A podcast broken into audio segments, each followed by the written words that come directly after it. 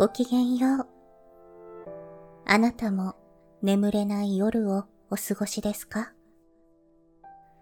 そんな夜もありますよね。よければ一緒に物語の旅へ出かけてみませんか？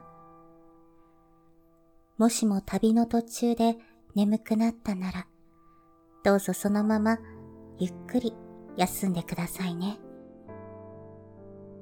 大丈夫ですよ。眠気が訪れないときは無理に眠ろうとせず、一緒に物語の結末を見届けましょう。少しでもこの旅があなたにとっての癒しの時間になりますように。さて、そろそろ出発のお時間です。ベッドの準備は済みましたか？枕の位置もしっくりきましたか？さあ、目を閉じて。物語の扉を開けましょう。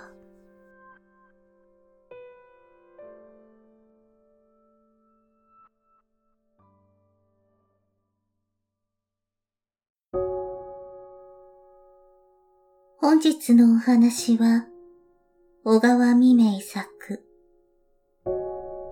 ある夜の星たちの話というお話です。それは寒い寒い冬の夜のことでありました。空は青々として、尖れた鏡のように澄んでいました。一辺の雲すらなく、風も寒さのために傷んで、すすり泣きするような細い声を立てて吹いている秋のことでありました。遥か遠い遠い星の世界から下の方の地球を見ますと真っ白に霜に包まれていました。いつもぐるぐると回っている水車場の車は止まっていました。また、いつもさらさらと言って流れている小川の水も止まって動きませんでした。みんな寒さのために凍ってしまったのです。そして、田の表には氷が張っていました。地球の上はしんとしていて寒そうに見えるなと、この時星の一つが言いました。普段は大空に散らばっている星たちは、めったに話をすることはありません。何でも、こんなような寒い冬の晩で、雲もなく、風もあまり吹かない時でなければ、彼らは言葉を交わし合わないのであります。何でもしんとした澄み渡った夜が星たちには一番好きなのです。星たちは騒がしいことは好みませんでした。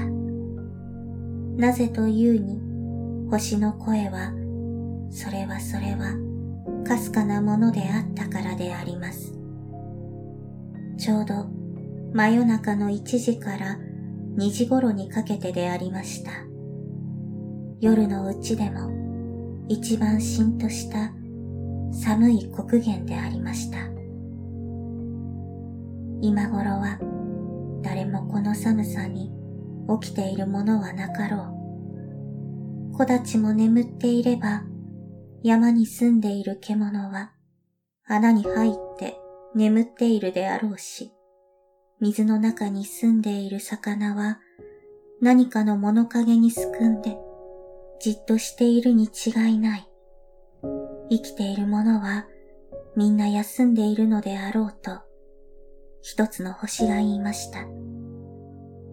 この時これに対してあちらに輝いている小さな星が言いました。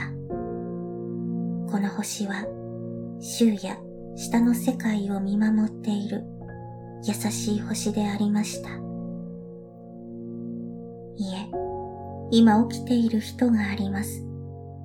私は一軒の貧しげな家を覗きますと、二人の子供は昼間の疲れですやすやとよく休んでいました。姉の方の子は工場へ行って働いているのです。弟の方の子は電車の通る道の角に立って新聞を売っているのです。二人の子供はよくお母さんの言うことを聞きます。二人ともあまり年がいっていませんのに、もう世の中に出て働いて、貧しい一家のために生活の助けをしなければならないのです。母親は血のみごを抱いて休んでいました。しかし、父が乏しいのでした。赤ん坊は毎晩夜中になると父を欲しがります。今お母さんはこの夜中に起きて火鉢で牛乳の瓶を温めています。そしてもう赤ちゃんがかれこれお乳を欲しがる自分だと思っています。二人の子供はどんな夢を見ているだろうか。せめて夢になりと楽しい夢を見せてやりたいものだと他の一つの星が言いました。いや、姉の方の子はお友達と公園へ行って道を歩いている夢を見ています。春の日なので、いろいろの草花が花壇の中に咲いています。その花の七度を二人が話し合っています。布団の外へ出ている顔に優しい微笑みが浮かんでいます。この姉の方の子は今幸福でありますと優しい星は答えました。男の子はどんな夢を見ているだろうかと、また他の星が尋ねました。あの子は昨日、いつものように停留場に立って新聞を売っていますと、どこかの大きな犬がやってきて、不意に子供に向かって吠えついたので、どんなに子供はびっくりしたでしょう。そのことが頭にあると見えて、今大きな犬に追いかけられた夢を見て、しくしくと泣いていました。無邪気な方の上に涙が流れて、薄暗い灯火の光がそれを照らしていますと、優しい星は答えました。すると、今まで黙っていた遠方にあった星が、不意に声を立てて、その子供がかわいそうじゃない、かどうかしてやったらいいに、と言いました。私はその子が目を覚まさないほどに揺り起こしました。そしてそれが夢であることを知らしてやりました。それから子供はやすやすと平和に眠っていますと優しい星は答えました。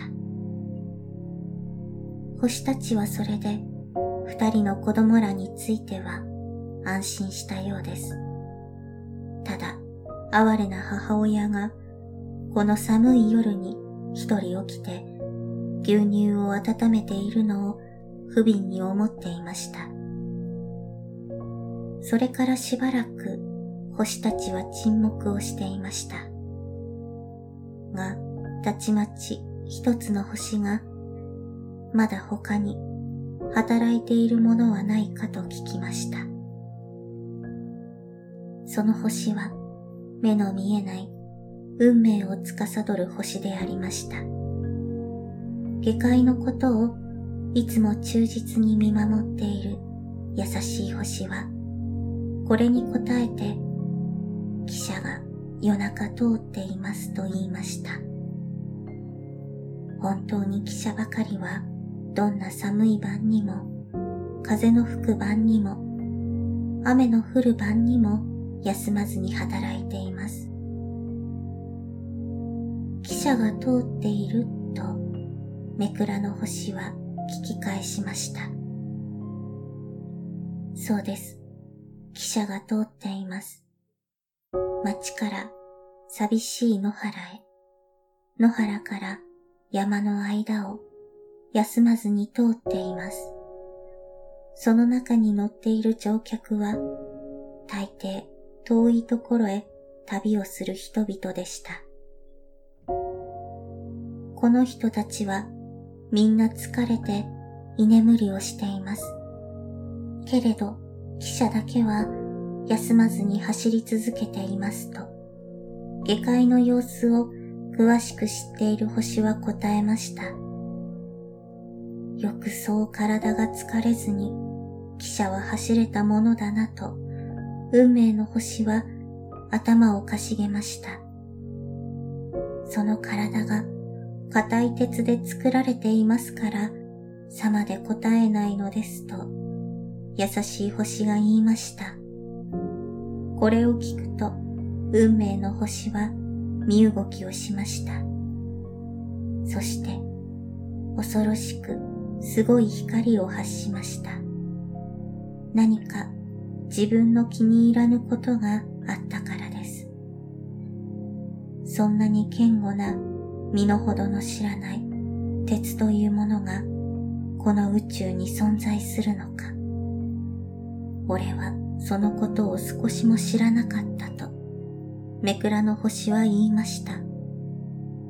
鉄という堅固なものが存在して、自分に反抗するように考えたからです。この時、優しい星は言いました。すべてのものの運命を司っているあなたに、なんで汽車が反抗できますものですか？汽車や線路は鉄で作られてはいますが、その月日の経つうちにはいつかは知らず破滅してしまうのです。みんなあなたに征服されます。あなたを恐れない者はおそらくこの宇宙にただの一つもありますまい。これを聞くと運命の星は心よげに微笑みました。そしてうなずいたのであります。しばらく時が過ぎました。空に風が出たようです。だんだん暁が近づいてくることが知れました。星たちはしばらくみんな黙っていましたが、この時ある星がもう他に変わったことがないかと言いました。ちょうどこの時まで熱心に下の地球を見守っていました優しい星は、今二つの工場の煙突が互いにどちらが毎日早くなるかと言って言い争っているのですと言いました。それは面白いことだ。煙突が言い争っているのですかと一つの星は尋ねました。深海地にできた工場が並び合って二つありました。一つの工場は宝石工場でありました。そして一つの工場は製紙工場でありました。毎朝5時に汽笛が鳴るのですが、いつもこの二つは前後して同じ時刻になるのでした。二つの工場の屋根には、おのおの高い煙突が立っていました。星晴れの下、寒い空に、二つは高く頭をもたげていましたが、この朝、昨日どちらの工場の汽笛が早くなったかということについて議論をしました。こちらの工場の汽笛が早くなったと静止工場の煙突は言いました。いや、私の方の工場の汽笛が早かったと、宝石工場の煙突は言いました。結局、この争いは果てしがつかなかったのです。今日はどちらが早いかよく気をつけていろと、静止工場の煙突は怒って宝石工場の煙突に向かって言いました。お前もよく気をつけていろ。しかし二人ではこの裁判はダメだ。誰か確かな証人がなくては、やはり言い争いができて同じことだろうと、宝石工場の煙突は言いました。それもそうだ。こう言って二つの煙突が話し合っていることを空の優しい星はすべて聞いていたのであります。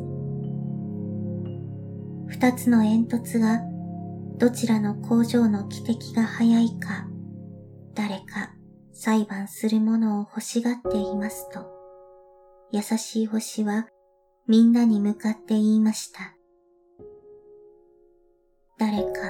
工場のあたりにそれを裁判してやるようなものはないのかと一つの星が言いました。するとあちらの方からこの寒い朝そんなに早くから起きるものはないだろう。みんな床の中に潜り込んでいて、そんな汽笛の音に注意をするものはない。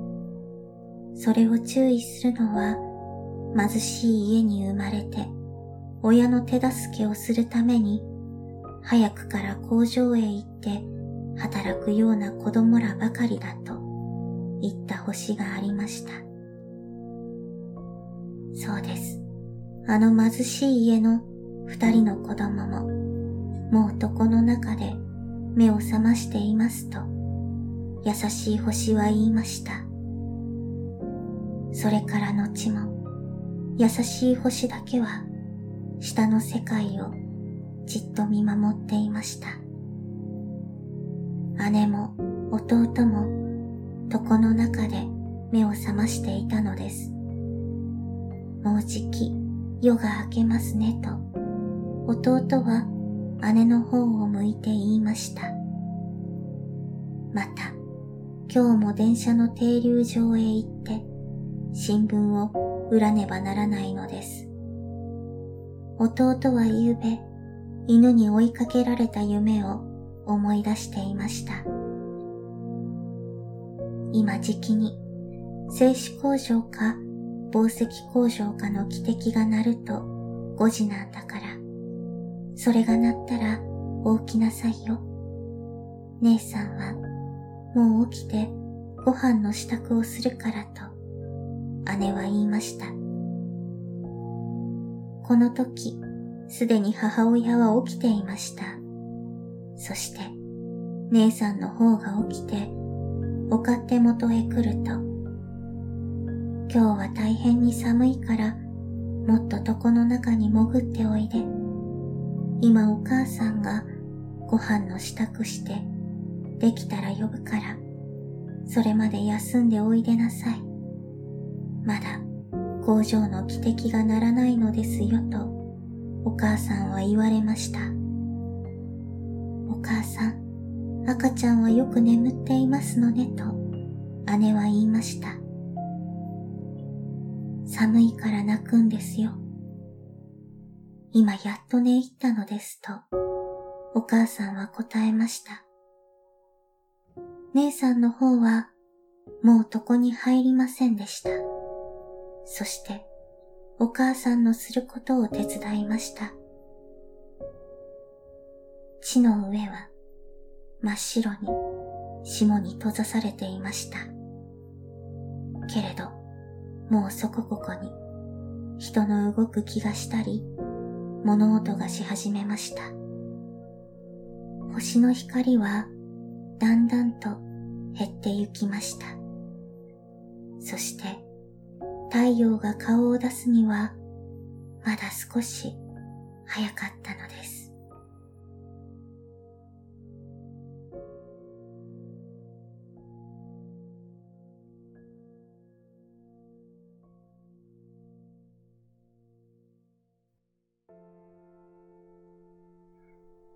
本日の旅はここまでです。